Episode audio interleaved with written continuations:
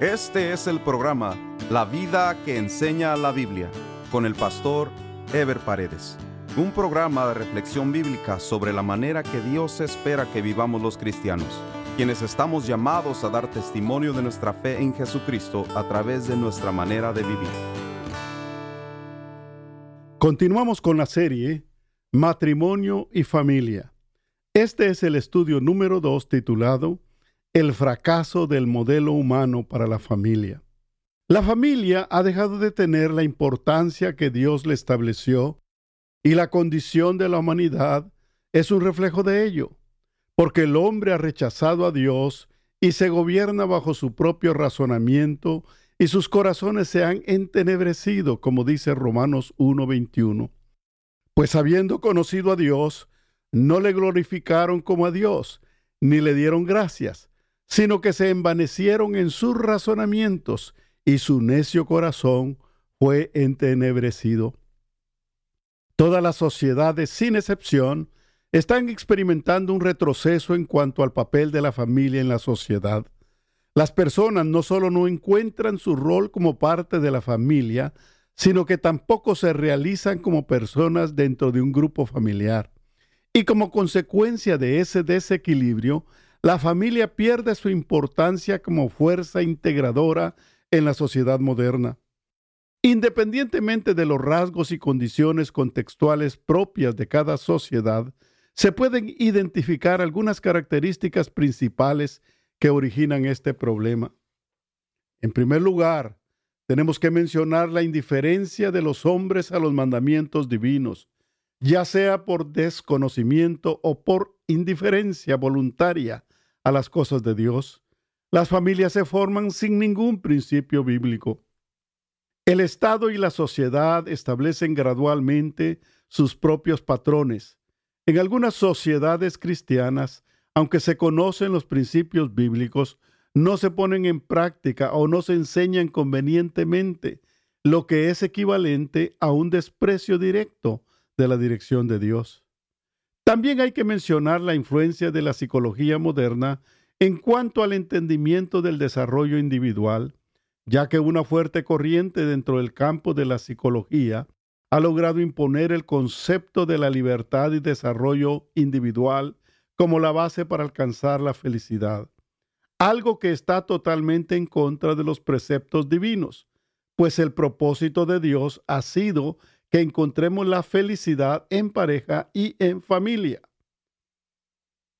En Proverbios 18, 22 la Biblia dice, el que haya esposa, haya el bien y alcanza la benevolencia de Jehová, lo que implica que para Dios la etapa del bienestar y la bendición máxima de un hombre y una mujer se alcanza en pareja.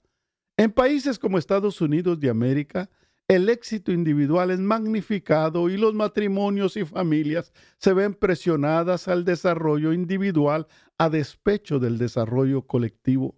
También la familia se ve influenciada por presiones económicas, pues las prioridades de los padres de familia han sido cambiadas debido a las presiones económicas y sociales, por lo que en muchos casos, en la práctica, el trabajo se convierte en la prioridad número uno de los padres de familia a costa de la atención integral de la esposa o esposo y de los hijos. Muchas familias ven el ideal de felicidad en función de las comodidades materiales que logren obtener y su principal esfuerzo se centra en la consecución de esos satisfactores materiales que la publicidad y la influencia de los medios de comunicación demanda. Además de eso, existen en todas las sociedades modelos distorsionados de familia que influencian mucho a las nuevas generaciones. El ser humano siempre ha necesitado modelos para proyectar su propia realización. La paz, la felicidad y el bienestar son buscados en función de quienes aparentemente los poseen, y estos se convierten en modelos a imitar. Los medios de comunicación y la sociedad misma proyectan modelos de matrimonio distorsionados, de matrimonios y familias, de celebridades, de estrellas, etcétera, que aparentemente son felices o que logran la felicidad a través de medios inmorales o que tienen aparentemente todo a su alcance. Esto se ve en películas de cine, en telenovelas, en los medios sociales, etc. A pesar de que estos mismos medios son testigos de la apariencia, la infidelidad, la desintegración familiar, etc., de los modelos que presentan, el público en su mayoría celebra encantado la fantasía que proyectan. No podemos dejar de mencionar también la fuerte influencia de los medios sociales que dispersan la idea de que las parejas de homosexuales y lesbianas y las pseudofamilias que ellos forman son algo normal. Las consecuencias de no tomar en cuenta los mandamientos de Dios en la vida son tristes e inevitables. Cuando la familia se desarrolla fuera de los cánones establecidos por Dios, deja de cumplir sus propósitos y la sociedad experimenta una descomposición paulatina que se traduce en elevados índices de descomposición social como violencia doméstica, violencia social, desintegración familiar, abuso infantil, la práctica sexual liberal con todas sus consecuencias negativas, etc. La separación legal o de hecho de los matrimonios deja a los miembros de la familia con insatisfacciones, resentimientos y traumas, a veces permanentes, con consecuencias insospechadas para los hijos, afectándose de manera definitiva la relación de estos con sus padres. El abandono del hogar por parte de alguno de los padres por infidelidad o por otras causas cada día es más común. También hijos que deciden dejar el hogar para escapar de la presión o violencia de los padres o por falta de sentido en su hogar y familia. También se da el abandono de hecho por parte de los padres hacia los hijos, que aunque siguen viviendo bajo el mismo techo, no les dan a los mismos la atención integral que necesitan para su desarrollo, o el menosprecio de los hijos hacia los padres cuando les pierden por completo el respeto aunque sigan viviendo con ellos. La desintegración de hecho es muy común en muchos hogares. Esposos que viven en el mismo hogar pero no tienen vida conyugal, manteniéndose juntos por los hijos o por las apariencias sociales. Aunque los padres vivan juntos, los hijos conocen la situación real, asimilando todo el cuadro de inseguridad, frustración, falta de confianza y de respeto que reflejan los mismos. La violencia doméstica entre esposos no es una situación exclusiva de alguna cultura o sociedad. Se trata tristemente de un cuadro generalizado y cada vez más alarmante. De la misma manera se ha desarrollado la violencia de los padres hacia los hijos, desahogando con ellos sus profundas frustraciones. Pero también se da la violencia verbal, tanto entre esposos como de los padres hacia los hijos y de los hijos hacia los padres.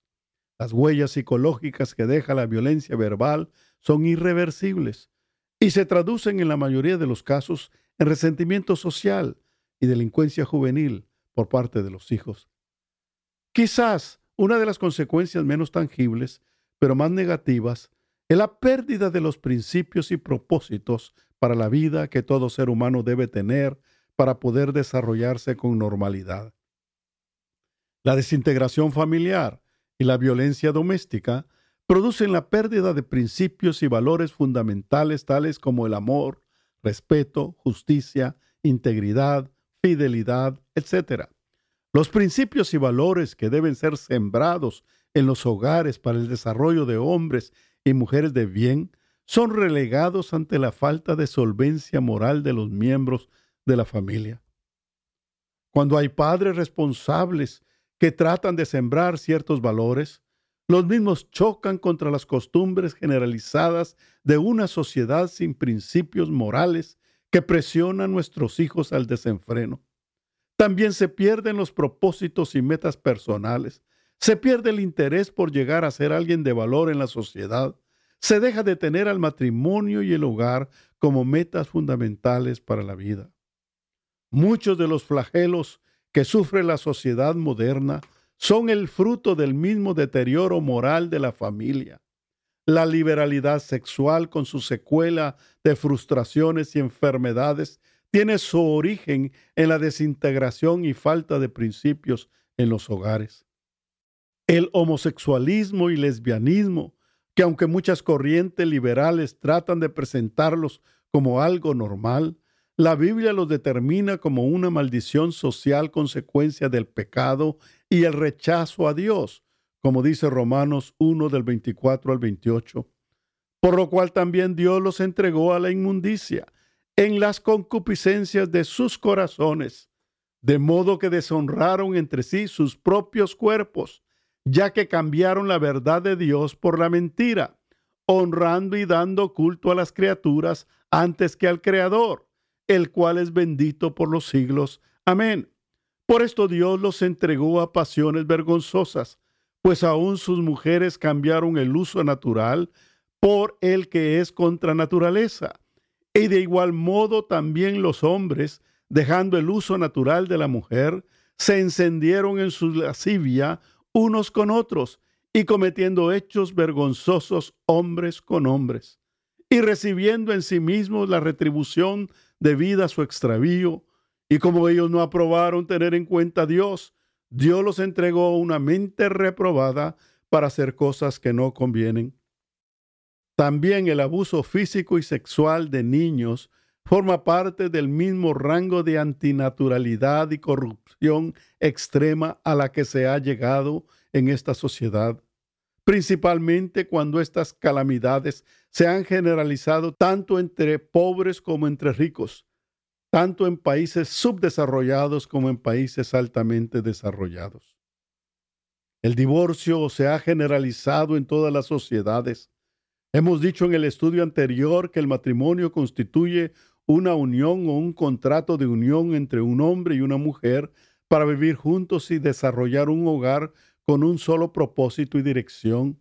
El divorcio es el rompimiento de esa unión matrimonial establecida.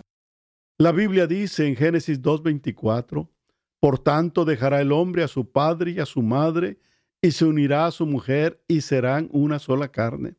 Dios lo estableció para bendición y protección del hombre y la mujer, por lo que el rompimiento de un matrimonio establecido es una intervención humana en contra de los propósitos divinos. La desintegración familiar a través de la separación de hecho o el divorcio legal se debe principalmente a la desobediencia a los principios establecidos en las escrituras, ya que como consecuencia de ello hay una falta de claridad y por ende distorsión de los roles tanto del esposo como de la esposa. En Estados Unidos y en muchos otros países, las causas más comunes de divorcio son la infidelidad conyugal, las falsas expectativas o expectativas no cumplidas, los problemas financieros derivados de una administración inadecuada o egoísta de los recursos de la pareja. También se puede mencionar la falta de compromiso y comunicación en el matrimonio y la familia, debido principalmente al ejercicio del amor egoísta humano que demanda satisfactores personales pues una de las características de la vida moderna es que los cónyuges están más pendientes de su realización individual que de su vida en pareja y en familia. También se señala el alcoholismo y el uso de drogas por uno de los miembros de la unión, el machismo expresado en el abuso físico, verbal, emocional o sexual, aunque en muy menores casos también se da por el lado de la mujer. Todas estas razones mencionadas solo son consecuencias, pero no son la verdadera causa, pues la verdadera causa es la desobediencia abierta a los mandamientos de Dios respecto al matrimonio. El divorcio no es una solución. Jesucristo lo afirmó categóricamente cuando los fariseos le preguntaron sobre el mismo, como dice Mateo 19 del 3 al 9. Entonces vinieron a él los fariseos tentándole y diciéndole, ¿es lícito al hombre repudiar a su mujer por cualquier causa? Él respondiendo les dijo, ¿no habéis leído que el que los hizo al principio, varón y hembra los hizo? Y dijo, por esto el hombre dejará padre y madre y se unirá a su mujer y los dos serán una sola carne. Así que no son ya más dos, sino una sola carne. Por tanto, lo que Dios juntó, no lo separe el hombre. Le dijeron, ¿Por qué pues mandó Moisés dar carta de divorcio y repudiarla? Él les dijo, por la dureza de vuestro corazón, Moisés os permitió repudiar a vuestras mujeres, mas al principio no fue así. Y yo os digo que cualquiera que repudia a su mujer, salvo por causa de fornicación, y se casa con otra, adultera. Y el que se casa con la repudiada, adultera. El divorcio no solo no es una solución, sino contiene mayores consecuencias negativas, sociales y morales para todos.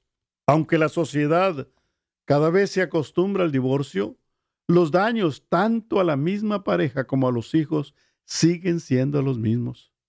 La Biblia condena el divorcio, y aunque en el Antiguo Testamento, en la ley de Moisés, se aceptaba el mismo, Jesucristo aclaró que se hacía producto de la desobediencia del hombre, pero no era así al principio, ni era la voluntad de Dios, como lo confirma el apóstol Pablo en 1 Corintios 7, 10 y 11. Pero a los que están unidos en matrimonio mando no yo, sino el Señor, que la mujer no se separe del marido, y si se separa, quédese sin casar o reconcíliese con su marido, y que el marido no abandone a su mujer. La Biblia también nos aclara lo que sucede cuando hay adulterio o abandono de uno de los cónyuges. El adulterio, como sabemos, es la infidelidad de uno de los esposos. Cuando esto sucede, el que comete el adulterio está rompiendo el yugo matrimonial y la santidad del mismo. El miembro de la pareja que no cometió adulterio o que fue abandonado o abandonada por su cónyuge, implícitamente queda libre del matrimonio y puede separarse. Pero esta es una clara excepción por el pecado de uno de los miembros y no una regla en el matrimonio. Mateo 5:32 dice, pero yo os digo que el que repudia a su mujer, a no ser por causa de fornicación, hace que ella adultere, y el que se casa con la repudiada comete adulterio. Aquí queda claro que la única excepción es cuando una mujer es repudiada por causa de fornicación del marido. La misma no comete adulterio si se vuelve a casar. No puede el miembro de la pareja que no pecó sufrir las mismas consecuencias derivadas de la culpa del otro miembro de la pareja que sí pecó. La Biblia dice claramente que lo que Dios unió no debe ser separado por el hombre. Por eso el matrimonio debe consolidarse, aun en medio de las diferencias y problemas propios de la relación conyugal. Cuando hay separación debe hacerse todo el esfuerzo por la reconciliación. Las únicas excepciones que la Biblia indica son cuando muere uno de los cónyuges o cuando hay adulterio y abandono del hogar por uno de los miembros. Y por último, cuando la esposa o esposo cristiano es rechazado por el cónyuge, como dice 1 Corintios 7:15. Pero si el incrédulo se separa, sepárese, pues no está el hermano o la hermana sujeto a servidumbre en semejante caso, sino que a paz nos llamó Dios. Es el propósito de Dios que todos crezcamos y nos desarrollemos en el seno de una familia. Es tan importante la familia que es el deseo de Dios proveer familia aún para los desamparados, como dice Salmos 68.6. Dios hace habitar en familia a los desamparados. Pero la condición de pecado de la humanidad sigue destruyendo vidas y dejando a muchos niños en la calle, sin oportunidad de formarse en una familia, mientras que otros que sí tienen familia sufren las consecuencias de la desintegración familiar, la violencia, la delincuencia juvenil, la formación de pandillas y la inseguridad que sufren nuestras sociedades se inicia en los hogares que no tienen ni principios ni temor de Dios, en donde los hijos crecen sin una correcta disciplina y sin una formación adecuada. Ese es tristemente el modelo del mundo para la familia. Por eso los cristianos tenemos la responsabilidad de rescatar los valores familiares a través de nuestra vida y nuestro ejemplo en nuestra propia familia. Vivimos en un mundo que tiene un tremendo vacío porque como no conocen a Dios, tratan de llenar ese vacío de diferentes maneras. Dios espera entonces de nosotros un compromiso serio que sirva de modelo para la sociedad. Cuando Dios es la prioridad en la familia, todas las demás cosas salen bien, porque Dios honra a los que le honran. El consagrar la familia al servicio de Dios no es siempre una decisión fácil ni popular. Los hijos van a resistir, los amigos van a rechazarnos y podemos no ser bien vistos por la sociedad. Pero si estamos convencidos, debemos hacer lo que hizo Josué. Cuando el pueblo se estaba inclinando a dioses ajenos, él dijo en Josué 24:15, y si mal os parece servir a Jehová, escogeos hoy a quien sirváis. Si a los dioses a quienes sirvieron vuestros padres cuando estuvieron al otro lado del río, o a los dioses de los amorreos en cuya tierra habitáis, pero yo y mi casa serviremos a Jehová. En el próximo programa estaremos considerando el tema la bendición de Dios a través de la familia. Nos vemos en el próximo programa. Dios les bendiga. Este fue el programa La vida que enseña la Biblia con el pastor Ever Paredes. Este programa fue patrocinado por la iglesia La Puerta Abierta ubicada en Irvine, en el condado de Orange, California. La iglesia La Puerta Abierta transmite uno de sus servicios por YouTube. Si desea ver la transmisión con los mensajes del pastor Ever Paredes, vaya a nuestro sitio de internet, lapuertaabierta.com, y haga clic en transmisión en vivo. O directamente a YouTube y escriba LPA en vivo, los domingos a las 10.30 de la mañana. Si desea mayor información, escriba al correo electrónico info arroba lapuertaabierta.com.